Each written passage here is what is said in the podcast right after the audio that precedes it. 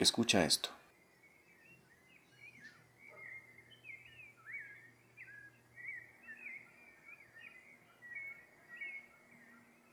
Ese es el momento exacto cuando el zorzal, Turdus Grayi, rompe el silencio de la madrugada y da inicio a la sinfonía del amanecer.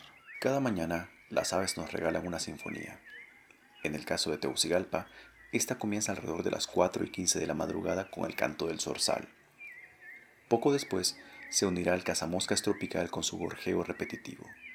El saltador grisáceo, o como dice mi papá, el cejudo, con su estridente silbido Luego llegará el colibrí canelo con un esbozo de canción que parece nunca terminar de componer.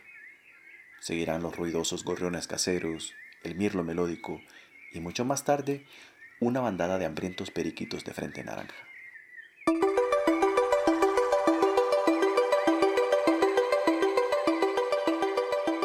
Bienvenidos a Biofilia FM. Soy su anfitrión, Elder Pérez, y este es el podcast dedicado a la vida en la Tierra. En el episodio de hoy escucharemos una sinfonía natural, el coro del amanecer en la ciudad de Tegucigalpa.